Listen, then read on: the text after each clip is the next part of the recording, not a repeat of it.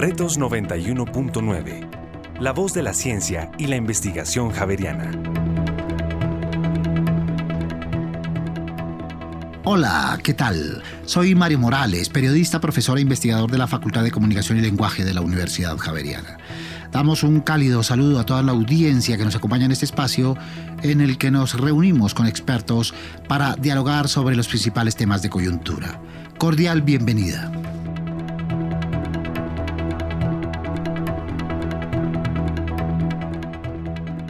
Ciudadelas, paraísos, organismos vitales en el mundo bajo el mar. Así denominamos a los corales que albergan el 25% de especies que viven en los océanos como peces, tortugas, pulpos, entre otros.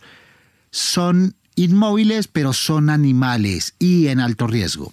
En los últimos 13 años se ha perdido cerca de la mitad de ellos, problema que se viene acrecentando por el cambio climático y los efectos de la actividad de seres humanos sobre estos ecosistemas. ¿Qué hacer al respecto? El debate está abierto entre si vale la pena invertir recursos en su recuperación o dedicarse a proteger lo que queda mientras se combaten las causas de su deterioro.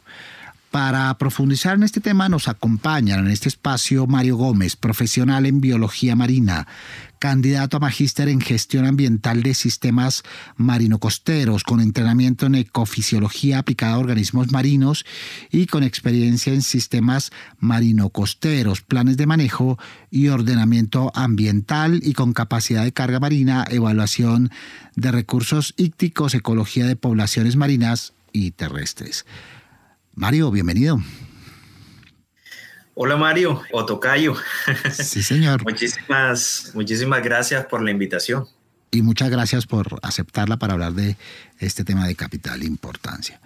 Y también está con nosotros Jacobo Patiño, ya casi biólogo en la Pontificia Universidad Javeriana y monitor de la revista científica Pesquisa Javeriana y experto en el tema de corales. Jacobo, bienvenido. Eh, hola Mario, sí, muchísimas gracias por invitarme. Muchas gracias por estar con nosotros. Y a lo largo de este espacio estaremos hablando con colegas de la Universidad Javeriana de Cali y con representantes institucionales en la defensa de los corales. Pero para iniciar, escuchemos la perspectiva que sobre este tema vertebral tienen nuestros oyentes. Pues en este momento no tengo muy presente qué papel juega, pero tengo, tengo entendido y en lo poco que sé es que los corales son, son proveedores de, de, alimento y son refugio para algunas criaturas marinas. No tengo mucho conocimiento sobre los corales, pero pues sí tengo entendido que son como primordiales en el mar para pues como para la vida marina. Pues no soy la más experta en temas de corales, pero sé que ayudan mucho como para mantener el equilibrio dentro de los ecosistemas marinos. Sé también que son refugio para muchas especies de, de, peces que también son alimento para otros, que también pues como que mantienen como un equilibrio en los océanos. No, la verdad de, de corales sé muy poco, de hasta donde tengo entendido sé que es como el estilo de refugio o vivienda para los peces. Y más que, que, que refugio son hábitat, ¿verdad? De la cuarta parte de las especies del mar, Mario Gómez creo que los estudiantes no están muy alejados de, digamos que el, del concepto de lo que es un arrecife de coral. Así que me parece que ahí alcancé a escuchar a una de las chicas que dice que no tenía mucho conocimiento, pero soltó una gama de una gama de datos muy buenos referente a lo que es un arrecife de coral.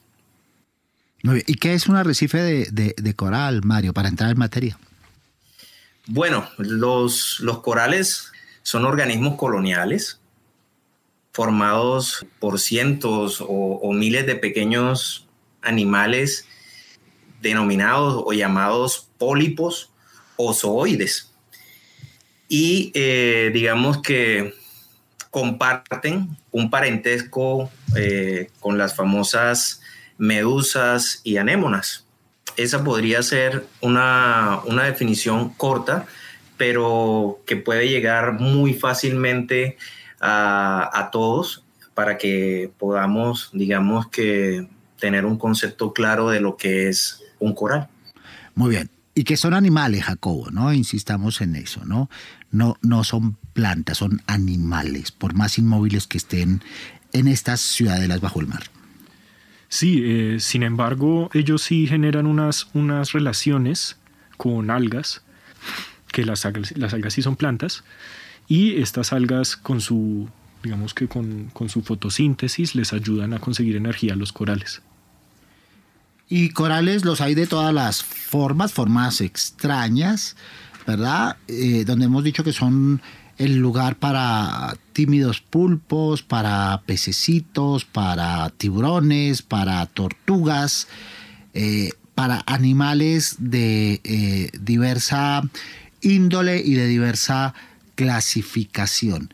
Pero esos corales, Mario, ¿qué eh, visualización tienen para el ciudadano común? Colores, etcétera, en su hábitat natural, porque evidentemente y es de lo que vamos a hablar, una vez afectados por la especie humana, esos colores cambian. Bueno, yo para darte una, una respuesta, creo que me remontaría a decirte lo siguiente, los arrecifes coralinos pues son ecosistemas marinos con, con la mayor biodiversidad que existe en nuestro planeta además de la exorbitante belleza y colorido que acabas de nombrar, pues ellos nos, ofrecen numerosos beneficios eh, como alimento, espacios para esparcimiento, recreación, turismo, eh, son fuentes potenciales de medicinas y pues tienen otra característica bastante importante para nosotros los que vivimos cercanos a las costas, que nos sirven de protección contra desastres naturales, entre otras cosas. Desafortunadamente, pues en este momento eh, los reportes, los reportes que encontramos no son, no son muy alentadores porque se reporta que el 60% de los arrecifes están bajo algún grado o algún tipo de amenaza, el 19% más o menos ha sido ya destruido, el 15%, que se, eh, el 15 se encuentra en un estado crítico y el 20% que restante eh, tiende a desaparecer. Y esa belleza de la que tú hablas, Mario, se ve opacada o ya buena parte de ellos se han tornado pálidos, Jacobo, ya eh, el agua que lo rodea está a su vez opaca y paulatinamente los animales ante este eh, escenario han eh, ido hacia otras partes, ¿verdad? Sí, eh, digamos que este tema del blanqueamiento viene por el cambio climático, que lo que causa es que va matando a estas algas que, que, se alían con los corales y pues ya el coral no puede conseguir la misma cantidad de energía que haría con las algas, entonces pues se va, se va perdiendo y se va muriendo. Muy bien. La importancia entonces, Mario, es eh, biodiversidad fundamentalmente, albergar biodiversidad. Pero a su vez tienen que ver con la seguridad alimentaria y económica de las comunidades aledañas, como tú lo mencionabas, ¿cierto? Sí, totalmente. Digamos que uno de los servicios ecosistémicos que nos puede ofrecer eh, los arrecifes de coral es, es alimento. Es alimento. Entonces eh, es clave, es clave cuidarlos, definitivamente es clave cuidarlos. Entonces la pesca y el turismo, que eh, de alguna manera son provistos por los arrecifes de coral, se convierten de un momento a otro en los principales riesgos, Jacobo. Sí, eh, pues algo que, me decían mis, mis, profesores es que eh, con el turismo eh, muchas veces pues la gente puede que le quite un pedazo a un coral para llevárselo, puede que se pare encima de un coral y esto deja una, una lesión en el coral que luego puede resultar en, en, una herida que se infecta y que puede llegar a matar al coral. Sin embargo, el turismo también puede acabar siendo algo, algo positivo, eh, porque Fabio Gómez, uno de, de, los profesores que, con los que hablé, me dijo que la restauración de corales se puede hasta volver una, una actividad turística. Muy bien. Entonces, aparte de la seguridad alimentaria, aparte de albergar biodiversidad, otra función menos conocida de los arrecifes de coral tiene que ver con su rol medioambiental, Mario, como sumideros de carbono. Bueno, eh, yo quisiera agregar algo a lo que, a lo que hablaba Jacobo.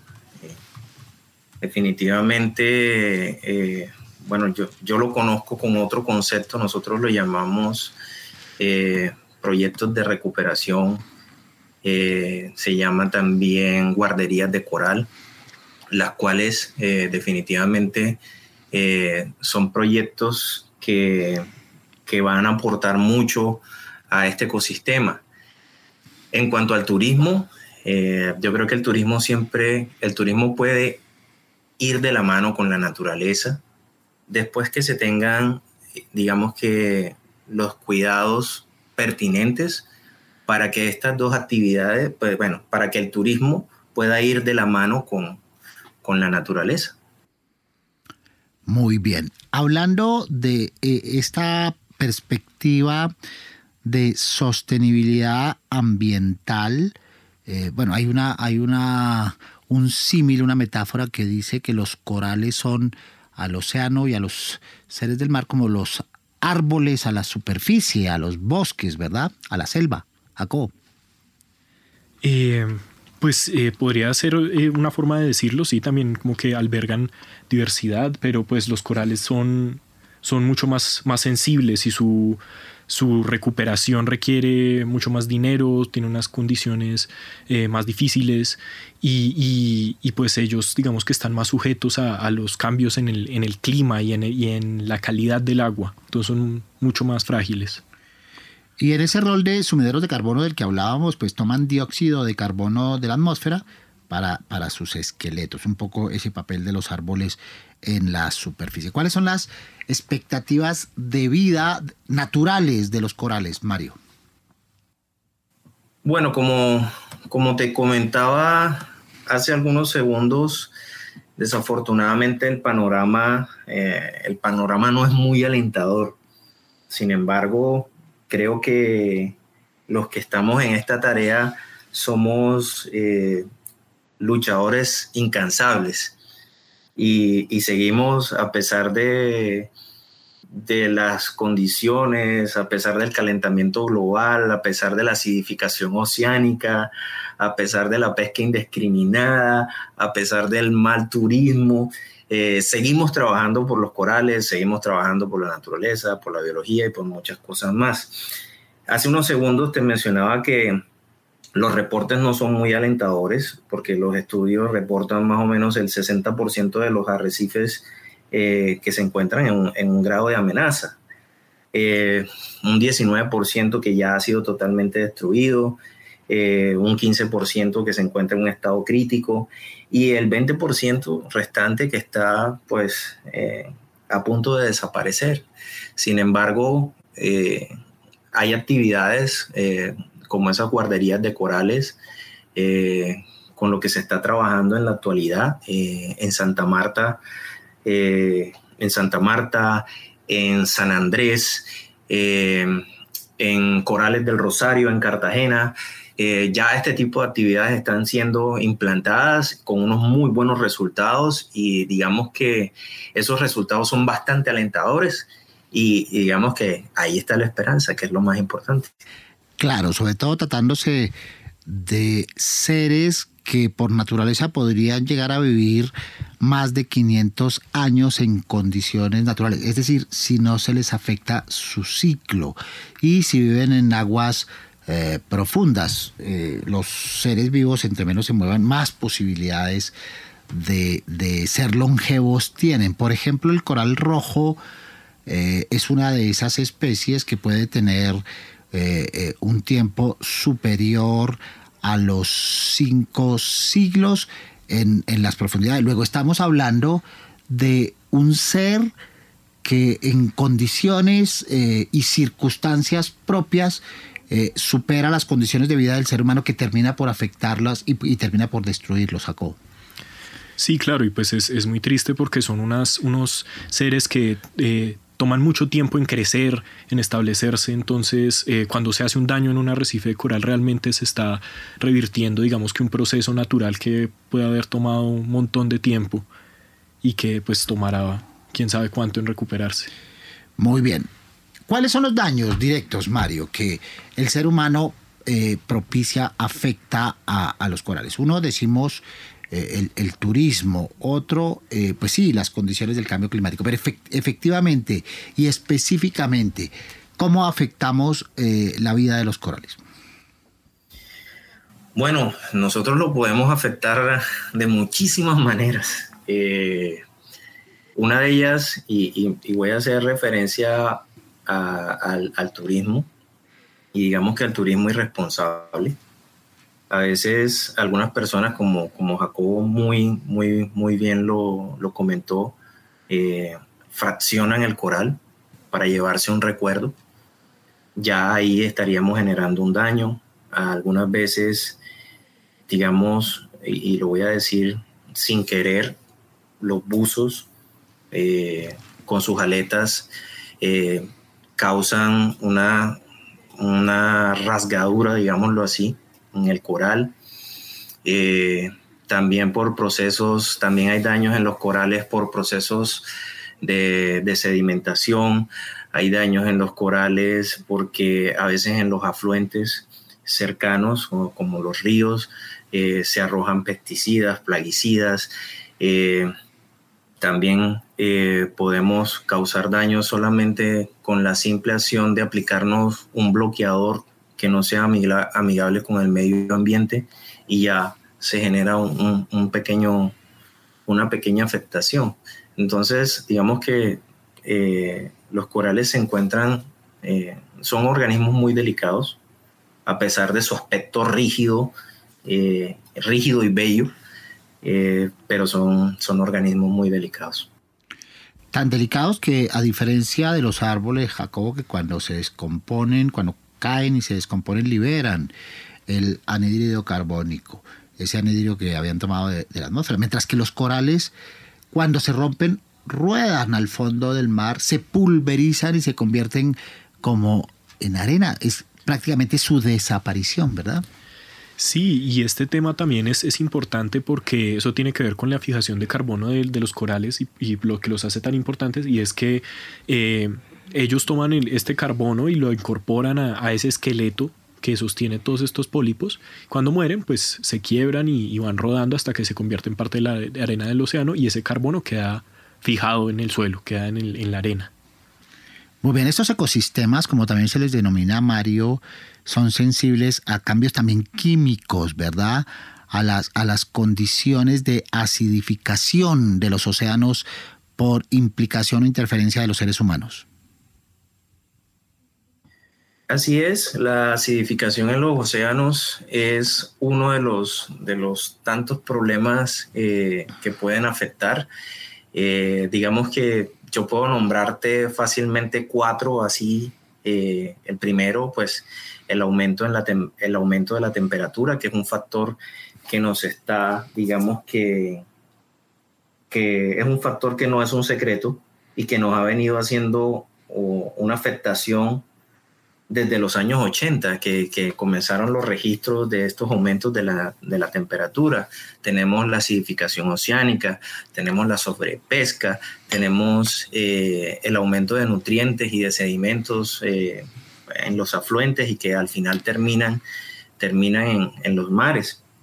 Entonces, eh, son, son factores que terminan desafortunadamente afectando este ecosistema y eh, pues de alguna manera eh, pues terminan contaminándolo con esa acidificación porque pues desde el punto de vista eh, químico esa contaminación disuelve el carbonato de calcio que forma parte del esqueleto de los corales y les impide formar colonias, que es, que es su fortaleza además.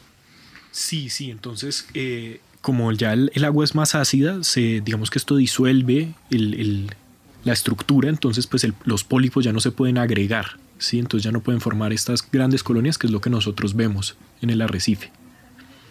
Y como enfatizábamos al arrancar el espacio, en los últimos tres lustros, casi que lo que va corrido de este año, eh, hemos perdido más del 50% de los arrecifes. Tú hablabas del 60% en, en una época eh, más amplia en todo el mundo eh, de los 300 mil kilómetros cuadrados que llegamos a tener hace 70 años.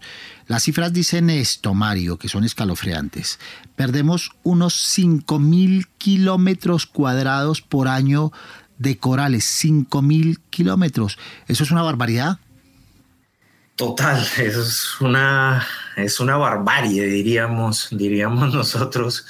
Eh, pues de pronto el ser humano todavía no es consciente, no es consciente de lo que lo, de lo, que lo rodea, porque a veces nosotros creemos, porque lo vemos abundante, creemos que, es un recurso que nunca se va a acabar y que solo, solo volteamos a mirar ese recurso cuando ya vemos definitivamente que se acabó.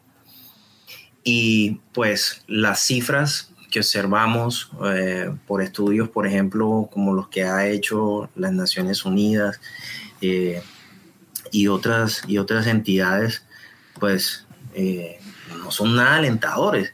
Entonces decimos, ¿hasta cuándo? ¿Cuándo vamos a reaccionar? ¿Cuándo, ¿Cuándo vamos definitivamente a valorar la importancia de estos ecosistemas?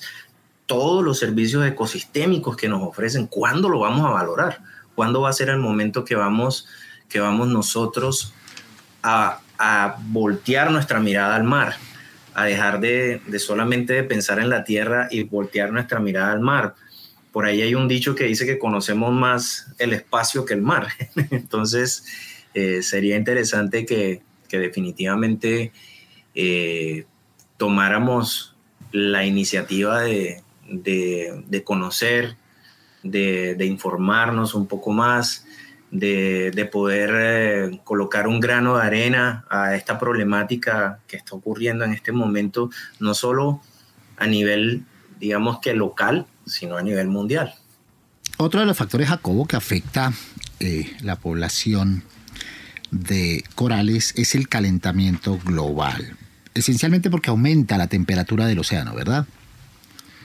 Sí, sí, y esto eh, acaba afectando a los corales porque pues muchos primero no están adaptados a, temperaturas tan altas y pues porque también eh, como mencioné anteriormente que matan a, las algas eh, simbióticas que se alían con los corales y los blanquean. Lo que disminuye su capacidad de conseguir energía y los blanquean como tú dices para dejarlos apenas Mario como un triste y pálido esqueleto calcáreo como dicen ustedes los especialistas. Así es, el blanqueamiento es, es una enfermedad eh, bastante, bastante grave para los corales. Eh, precisamente en este momento eh, en San Andrés hay unos reportes de una nueva enfermedad de coral que, que acaba con los tejidos y que algunos biólogos ahorita enviaron una alerta porque ya ha venido atacando el Gran Caribe esta enfermedad y que comenzó o, ha comenzado a, o, o sea, digamos que ha llegado a las islas, llegó a San Andrés y, estos biólogos han comenzado a arrojar esa alerta, ya han venido trabajando al respecto sobre eso, están usando unos tratamientos para poder, digamos que, parar, parar ese daño que, que esta enfermedad está eh, realizando en los corales. ¿Cuál es el origen de, esa enfermedad, Mario? Eh, ¿De dónde viene? ¿Por qué se produce? Bueno, hasta este momento, pues eh, no sabemos, no, se sabe de, dónde proviene. Sabemos que, está atacando, que, está atacando fuertemente al Caribe y que y que bueno, ah, em, han venido colegas, eh, han venido trabajando ah, en, algún tipo de en algún tipo de remedio, en algún tipo de, eh, de mezclas de antibióticos para poder, digamos que, parar esta enfermedad. Y, hasta el momento, pues, eh, se han obtenido buenos resultados. Entonces, digamos que todas las enfermedades tienen, todas las enfermedades coralinas tienen una evolución muy rápida.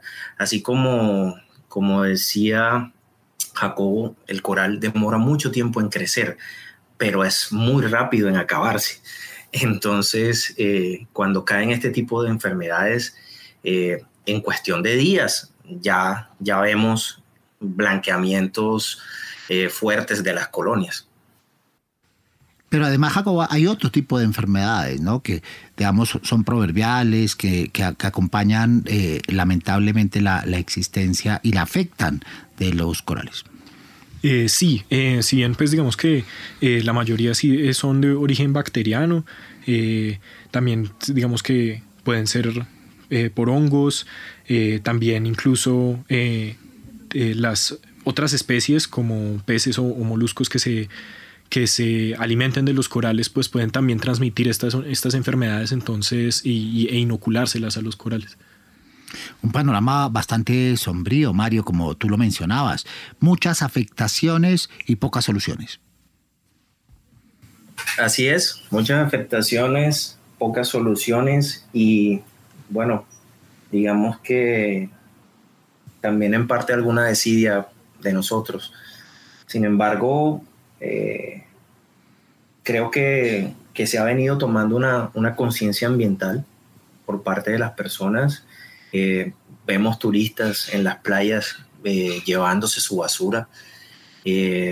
vemos, vemos turistas que, que quieren contribuir de alguna forma a, cuidar los arrecifes.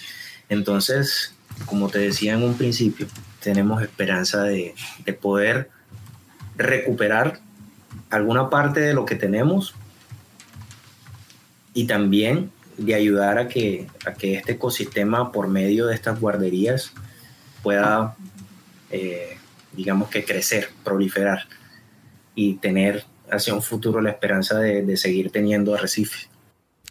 Muy bien, ponemos unos puntitos suspensivos en este espacio y ya regresamos para seguir hablando del presente y futuro de los arrecifes de coral con Mario Gómez, profesional en biología marina, candidato a magíster en gestión ambiental de sistemas marino-costeros, con entrenamiento en ecofisiología aplicada a los organismos marinos, y con Jacobo Patiño, casi biólogo en la Pontificia Universidad Javeriana y monitor de la revista científica Pesquisa Javeriana, además de experto en el tema de corales. En instantes regresamos con ustedes. Retos 91.9. It is the evening of the day. I gave you my heart and I tried to make you happy. When you cracked the sky, scrapers fill the air. En las noches, Javeriana Estéreo sin fronteras.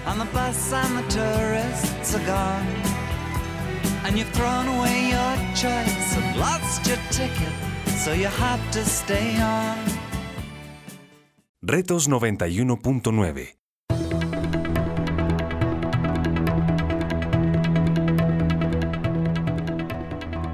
Aquí estamos de nuevo en este espacio donde estamos hablando del presente y futuro de los arrecifes de coral con Mario Gómez, profesional en biología marina, candidato a magíster en gestión ambiental de sistemas marino-costeros con entrenamiento en ecofisiología aplicada a organismos marinos con experiencia en sistemas marino-costeros, con Jacobo Patiño, estudiante de biología ya casi biólogo de la Pontificia Universidad Javeriana y monitor de la revista científica Pesquisa Javeriana, experto en el tema de corales. Hablábamos hace un instante de las cifras aterradoras que han hecho que se pierda casi el 60% de población eh, coralina en el mundo. Y en la misma dimensión, Mario, resulta escalofriante que apenas el 1% haya sido eh, restaurado por acción del ser humano. Así es, eh, digamos que estamos en ese proceso, eh, estamos en ese proceso de concientización y, ya logrado ese proceso de concientización, ahora entramos a la práctica, a lo que definitivamente nos, nos da esa esperanza alentadora para este ecosistema. Bien, y en medio de esta perspectiva, entonces, Jacobo, surge este debate del que hablábamos al comienzo. ¿Qué hacer? ¿Restaurar los daños, tratar de corregir los daños ya hechos sobre los corales o dedicarlos con ese dinero, esas energías, esa investigación y ese esfuerzo a prevenir para que no haya más. ¿Qué hacer? Sí, pues lo que nosotros hicimos, pesquisa javeriana, fue que cogimos dos perspectivas opuestas de dos investigadores, de Fabio Gómez, profesor de la Universidad Javeriana, y de Alberto Acosta, que también trabaja como profesor aquí en la Javeriana. Entonces, uno dice que la, restauración es importante, es útil, eh, digamos que tiene resultados. Él apoya esfuerzos de restauración en Isla Fuerte, en el Caribe, y dice que es muy efectiva. Por el otro lado, eh, Alberto Acosta dice que mm, todo recae en las causas, que si no se controlan las causas como el cambio climático y la acidificación, pues que más o menos eh, intentar restaurar es botar la plata a la caneca. Entonces, ¿qué hacer? Pues es, es, muy difícil, o sea, probablemente sea una unión de ambas cosas. Definitivamente no hay una, no hay una panacea, no hay algo que, que lo solucione todo y definitivamente no es sembrar por sembrar los eh, arrecifes de coral también son unos ecosistemas que tienen muchas especies distintas de corales y eh, Alberto Acosta también me decía que era muy importante mantener esa heterogeneidad en los arrecifes de coral. Él, en general pues no, no cree mucho en el tema de la restauración. Sin embargo, él igual admira a la gente que lo hace y dice que algo muy importante que es que la esperanza lleva a la búsqueda de soluciones. Muy bien. Mario Gómez, ¿tú por cuál de las dos perspectivas estás? Yo soy, digamos que un ferviente hincha de la, de la restauración, eh, del, bueno, del repoblamiento. Pero, pero también estoy de acuerdo que si no hay una, que si no hay una concientización de todos, estaríamos, digando, bueno, diciéndolo así, tirando la plata a la basura y tirando nuestro esfuerzo a la basura. Entonces, para que todo llegue a un buen punto, debe haber primero, digamos que, un entendimiento. Luego de ese entendimiento, ahí sí, capacitar a los que quieran ayudar y ahí sí después llegar al repoblamiento. Cuando hablamos de repoblamiento, podríamos asociarlo a lo que algunos expertos, Mario, llaman siembra. Así es, así es. Lo podemos eh, llamar también siembra tienes toda la, razón. Es decir, se toman fragmentos de un coral, de un coral principal, y se preservan en zonas protegidas con supervisión de expertos, de científicos, a manera de guarderías para que cada una, Jacobo, crezca como una colonia propia. Lo importante es que haya colonias de corales. Sí, entonces pues toman eh, unos pedacitos de un coral, digamos que parental, y se ponen se ponen sí como en unas, unas grandes como matrices o mallas en las que ojalá ellos empiecen otra vez a, crecer y vayan cogiendo este carbono y lo, y lo vayan haciendo un, esqueleto cada vez más grande y se vayan reproduciendo eh, los pólipos. Estamos hablando de años. Sí, muchos años. Sí, por ejemplo, eh, este profesor Fabio Gómez me dice que él tiene ahorita un proyecto que, que lo tiene a 10 años y que los primeros 5 son para ya tener todo sembrado y el resto es de puro monitorear. Hay otras técnicas, Mario, como la propagación sexual de corales, ¿no? Eh, recoger esperma y los huevos de los corales, porque así se reproducen, y fertilizarlos en un laboratorio y luego cuando nacen las larvas se devuelven al mar y se les crean espacios donde puedan volver a crecer. Así es, Mario, así es. Eh, precisamente eso es lo que, lo que llamamos la cría de larvas y es un aprovechamiento de la reproducción sexual del coral. Cuando hablamos de reproducción sexual, pues hacemos eh, o visualizamos un óvulo que va a ser fecundado entonces se fertilizan esos, esos huevos con la esperma y se produce una gran cantidad de larvas criadas en unas piscinas especiales donde estamos haciendo una protección de esos huevos ante los posibles depredadores que se encuentran en el medio natural. Y pues digamos que esta metodología lo que hace o, es, o es determinante en la recuperación del ecosistema, ya que incrementa la diversidad genética que muy bien eh, nos comentó Jacobo y la sobrevivencia de estos corales bebés. Entonces, a través del uso de este método, que es, que es bastante innovador, este método de piscinas de larvas, eh, digamos que escalamos la magnitud de la cría de, esos pequeños eh, corales bebés in situ. Muy bien, entre estas dos, Jacobo, veamos un poco diferencias, semejanzas, costos, esfuerzos entre la siembra y la propagación sexual de corales. Entonces, eh, la siembra, pues digamos que ambas son muy costosas. Eh, sin embargo, la siembra pues se puede hacer a una, escala mayor. Digamos que los esfuerzos necesarios para la propagación de corales son, son mayores porque hay que, digamos que tomar estos el, esperma y los óvulos, toca llevarlos a un laboratorio, fecundarlos, hacer que, nazcan las, larvas y luego traerlas otra vez al, sitio. Entonces, si el sitio, digamos que no tiene un, laboratorio capaz de esto cerca, entonces eh, prácticamente toca traerlo hasta, hasta Bogotá y luego volverlo a llevar. Pues eso incrementa muchísimo los costos. Pues idealmente eh, sería bueno pues tener, digamos que estos, estos laboratorios cerca a donde se están haciendo los, los procesos de restauración. Entonces, esa es una de las diferencias, Mario. Entonces, la siembra se hace in situ, ¿verdad? La propagación sexual en laboratorio. La siembra, en cambio, podría causar daño al coral original porque se hace justamente en el lugar. Se está haciendo ya ese trabajo.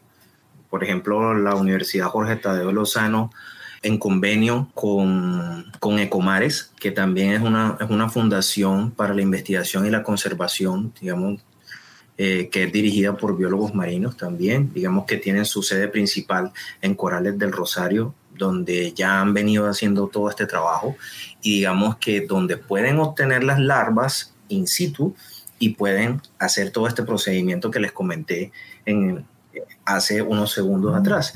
Y también en la Universidad Jorge Tadeo en Lozano, sede Santa Marta, sede de biología marina, también se está trabajando, se está trabajando esta metodología. Muy bien. Y entonces decíamos que el riesgo es que se pueda dañar, Jacobo, el, coral original, ¿verdad? El coral principal.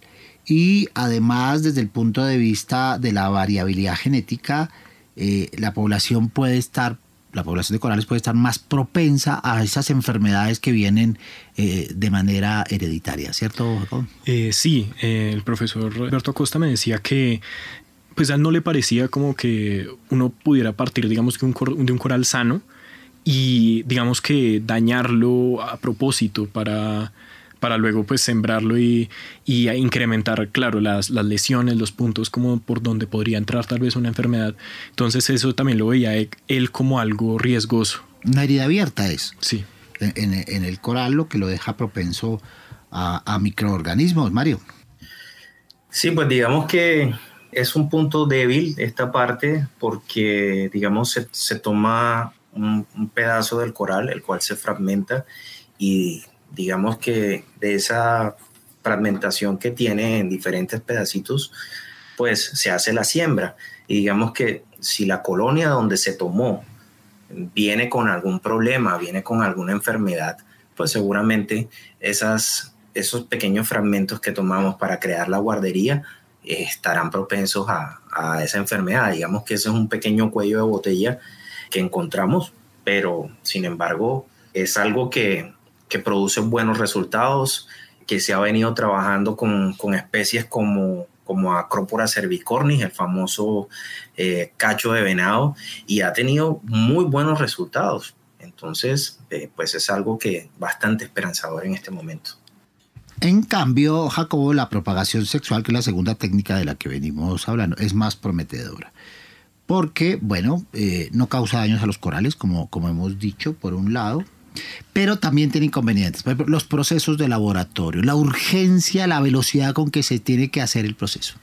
Sí, claro, y pues esto, digamos que se ve reflejado en el, en el costo y pues también hay que darles un ambiente bueno y para que las larvas que salen de este proceso puedan pegarse otra vez como al, suelo o al, los, al sustrato y volver a crecer como corales.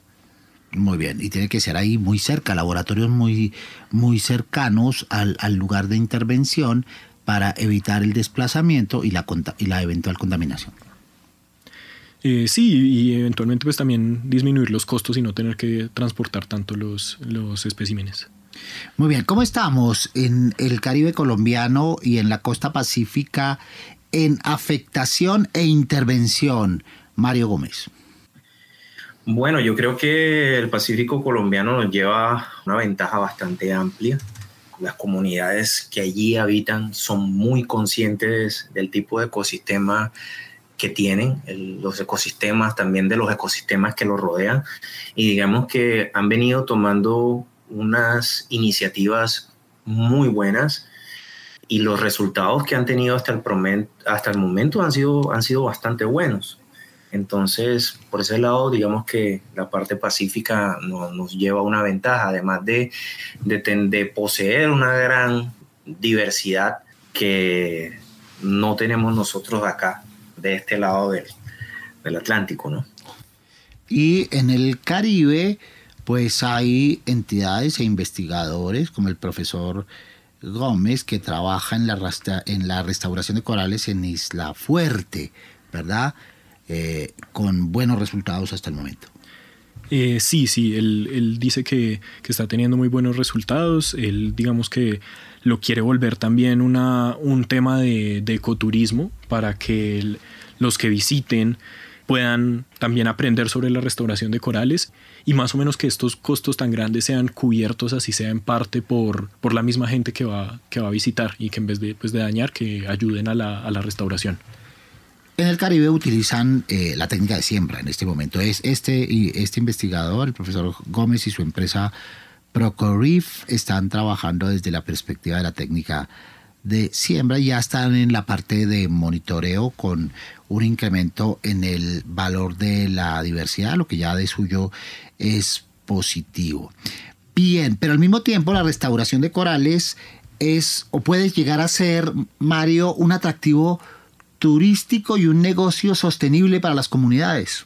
Sí, sí, claramente, pues los corales nos ofrecen unos servicios ecosistémicos o, digamos que nos ofrecen numerosos beneficios, entre esos te hablaba de, de el alimento, el espacio de esparcimiento, recreación y el turismo, el cual pues puede ir de la mano con todo este proceso de restauración, de siembra, de cuidado al medio ambiente.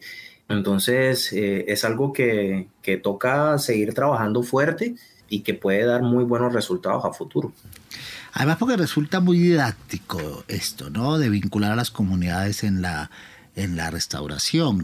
Eh, es decir, vincularlas no solo como testigos, sino también como negocio, de tal manera que apropian eh, esta labor y uh, se vuelve un proceso permanente que escala eh, a su vez todos los demás procesos, Jacob. Claro, claro, y para lograr que sea algo sostenible en el tiempo, pues evidentemente hay que vincular a las comunidades que allí viven y que realmente conocen el ecosistema y lo, y lo quieren y, lo, y, del que dependen también. Claro, porque al mismo tiempo que participan eh, activamente, pues en un momento determinado parte de la financiación puede ser eh, entresacada de una actividad turística, de un cobro por una actividad turística donde el visitante, el turista participa en el proceso de siembra, aprende, lo apropia, se vuelve responsable, eh, cambia sus hábitos, pero además ayuda a cubrir los costos de mantenimiento de un coral. Digamos que sería un proceso desde el punto de vista, Mario, económico, académico y social redondo. Así es, digamos que ahí tendrías todo el, todo el círculo, ¿no? Eh, porque haces la siembra, haces eh, educación y tienes la forma de, de, que se vuelva sostenible con esos recursos que los turistas aportan para para seguir haciendo la actividad.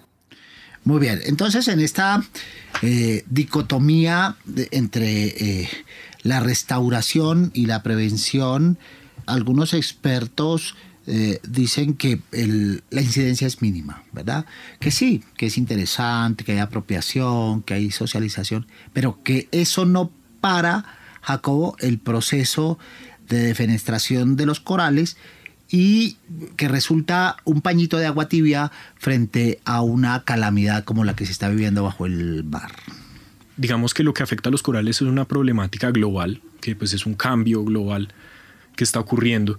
Y, la cosa es que si bien la, restauración pues es algo pues tan importante, necesita tener una escala mucho mayor. Y este es otro de las, digamos que los contras que puede tener, que eh, no, no sabemos cómo lograr hacer este, este escalamiento de la, de la restauración eh, solo con, digamos que convirtiéndolo en negocio y si realmente eso va a cubrir los, los costos de, de estos procesos. Procesos que, al decir de algunos expertos, no tendrán incidencia, Mario, hasta que se produzcan cambios en la relación del ser humano medio ambiente, que mientras tanto es inoficioso. ¿Tú qué piensas? Sí, totalmente, totalmente de acuerdo contigo. Eh, debe, de, debe de haber un cambio, definitivamente. Un cambio mm, de actitud por parte de nosotros y, y un cambio también de mentalidad, ¿no? Para poder llegar definitivamente a, lo que se quiere, a que, digamos que a que todos estos métodos que han venido siendo estudiados por diferentes, por diferentes personas lleguen a tener esos resultados, eh, bueno, o esos grandes resultados que, que tanto estamos esperando, ¿no? Pero frente a este dilema, no estaremos a punto de entrar en un círculo vicioso, es decir, no invirtamos en restauración hasta que cambie la relación del ser humano con el medio ambiente. Pero si no entra eh, en acción esa nueva relación, pues seguiremos afectando la población coralina y no estaremos restaurando. Es el peor de los mundos, Jacob. Eh, claro, pues, eh, pues sería ideal tener, digamos que un, punto medio en el que se pueda invertir tanto en la prevención y que eso venga, digamos que en todos los niveles de, la sociedad, como también la restauración, porque es que la restauración también es, muy importante, pues por lo que habíamos dicho de la búsqueda de soluciones y también porque se lleva nuevo material, o sea, nuevos corales a sitios donde probablemente ya hubieran desaparecido. Muy bien, en nuestro país se habla de 2.860 kilómetros eh, cuadrados. Es el área en que se extienden los arrecifes eh, de coral. Y según el Ministerio de Ambiente, el 99% de ellos están en la región caribe, justamente donde la afectación del turismo, el careteo, el snorkeling irresponsable, eh, pues contribuyen la desaparición de la, de la población eh, coralina. ¿Pasa lo mismo en el Pacífico, Mario? Bueno, eh, yo te puedo hablar de, la experiencia que hemos tenido aquí en la, ciudad de Santa Marta. Eh, pues hemos venido trabajando con los prestadores de servicios que se encuentran exactamente localizados en el Parque Nacional Natural Tayrona, donde en algunos sitios eh, hay esta actividad de, careteo. Eh, se ha hablado con esos prestadores de servicios, se han capacitado y prestan un, servicio muy, muy chévere en el sentido de que antes de que entren esos turistas al agua, se les brinda una pequeña información de los corales que se encuentran, de los peces que van a ver, de los cuidados que deben de tener, de, que se toman el trabajo estos prestadores de servicio, de preguntarle al turista si sabe nadar, si sabe flotar y que si no sabe nadar y no sabe flotar, además de prestarle un chaleco salvavidas, tienen unos sistemas, una especie de, digamos que una especie de, de colchoneta en la cual tiene unas pequeñas aristas y, digamos que el guía o el prestador de servicio que, está ahí con los turistas, digamos que va, va moviéndolo en una zona segura donde no pueda tener ningún tipo de afectación el arrecife y donde el turista pueda observar ese, ese bello ecosistema, eso que, que nombrabas en un principio, esos, esos colores, esos peces de colores que a todos nos llaman la atención, que hemos visto por televisión, algunos, que, que son un atractivo eh, para el turista y no solo para el turista, para el local también. Lo mismo ha venido ocurriendo en el Pacífico, donde están muy organizados con este tema y son muy conscientes de que hay que cuidar el ecosistema, de que tienen que cuidar para, sus, para generaciones futuras, no solo para el momento, sino para las generaciones futuras que, que van a también vivir de esos servicios ecosistémicos que está ofreciendo el arrecife. Muy bien, pues que sea este un llamado de alerta frente a una situación tan crítica que se traduce en la desaparición acelerada de la población coralina en el mundo, pero también en nuestro país. Eso nos deja muchos retos y desafíos. Escuchemos la perspectiva de nuestros oyentes. Pues la verdad yo creería que primero deberíamos entender la función principal de los corales y que mucha gente no lo sabe y obviamente crear campañas para que puedan entender esto y cuando la gente esté por ahí cerca los corales estén en el mar tengan cuidado de no pisarlos, tener cuidado de que muchas criaturas están ahí y que no son, no son únicamente para obtener beneficios, sino más bien cuidado al mar. Estamos en una época donde las redes sociales tienen como todo el poder en este momento, así que siento que se podrían realizar campañas a través de las redes sociales explicando primero la importancia de los corales y luego pues ya hablando de la conciencia, porque es importante primero saber qué son los corales para luego también pues crear la conciencia. Creo que el primer paso es que las personas empiecen a conocer la problemática, que también conozcan la importancia de los corales y para eso es necesario un tema de pedagogía eh, sobre el tema. Bueno, yo creo que eh, invitando a todas las personas que tienen que ver con el tema, enseñándoles sobre, sobre los corales, eh, aprovechando, digamos, como los acuarios que hay en las diferentes ciudades para poder que los pescadores y las personas que viven de esto conozcan. Muy bien, eso es lo que plantean nuestros oyentes como desafíos. ¿Cuáles planteas tú, Jacobo Patiño? Pues desafíos además, pues también digamos que cómo desarrollar nuevas tecnologías, nuevas estrategias para lograr este escalamiento de la, de la restauración que se necesita. Porque, y también, por el otro lado, también cómo lograr un cambio global como en la, en, la mentalidad de los gobiernos y de las personas para que en serio eh, inviertan en la prevención de, pues, de la destrucción de los corales. Muy bien, Mario Gómez, ¿cuáles son tus eh, perspectivas y los retos y desafíos que nos dejas planteados? Bueno, yo creo que retos, retos tenemos muchos, pero para mí creo que las, las, las dos premisas eh, a, las que, a las que tenemos que apuntar es al, al conocimiento y a la concientización. Luego que tengamos el conocimiento y la concientización, creo que podemos hacer ese llamado a los gobiernos a que, a que inviertan más eh, en el cuidado de estos ecosistemas y no solo de, de, los arrecifes de coral, sino a todos los ecosistemas que tenemos en nuestro país. Muy bien, investigación, conocimiento, tecnología, dejar de lado la dicotomía, aplicar todas las formas posibles eh, en la idea de restaurar lo que se está dañando, pero también prevenir donde la participación nuestra, la de nuestros oyentes y la participación ciudadana es definitiva. Agradecemos a Jacobo Patiño, biólogo en la Pontificia Universidad Javeriana y monitor de la revista científica Pesquisa Javeriana, experto en temas de corales. Muchas gracias, Jacobo. No, muchísimas gracias por, por esta conversación. Agradecemos también a Mario Gómez, profesional en biología marina, candidato a magíster en gestión ambiental de sistemas marino-costeros con entrenamiento en ecofisiología aplicada a organismos marinos con experiencia en sistemas marino-costeros. Mario, muchas gracias.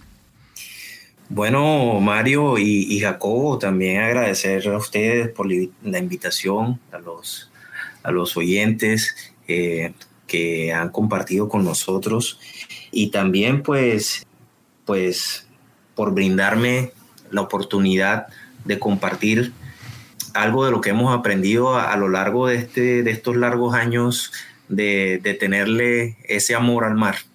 Muchas gracias por tus luces. Gracias también a toda nuestra audiencia por acompañarnos y participar en este espacio en el que expertos y académicos nos reunimos para servirle al país. Muchas gracias también a las personas que hacen posible este programa. En la ingeniería de sonido, Andrés Neira, en la producción periodística, Sofía Neira, Juliana Sánchez y Juliana Hoyos, y en la asistencia de producción, Sebastián Ortiz Pérez. Recuerden que cada semana y en este mismo horario los esperamos para tratar temas de coyuntura de interés nacional. Soy Mario Morales, periodista y profesor investigador de la Facultad de Comunicación y Lenguaje de la Universidad Javeriana. En una semana, Dios mediante, acá nos escuchamos. Hasta entonces.